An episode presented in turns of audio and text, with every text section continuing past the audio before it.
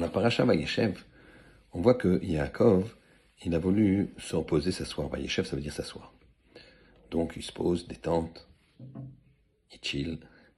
Mais Akadosh n'en a pas voulu ainsi. Et il a envoyé des épreuves à Yaakov. Mais ces épreuves, c'était des épreuves d'ordre spirituel. Des événements, mais qu'il fallait affronter de façon spirituelle. Pourquoi? Parce que Yaakov voulait grandir spirituellement tout le temps, tout le temps et encore. Dans la vie, un homme aura forcément des épreuves. Mais à lui de choisir. S'il a un projet spirituel, alors ces épreuves seront appréhendées de façon spirituelle.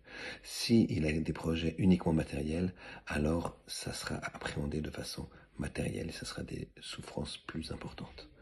Alors, spirituel, matériel, à toi de choisir. Thank you.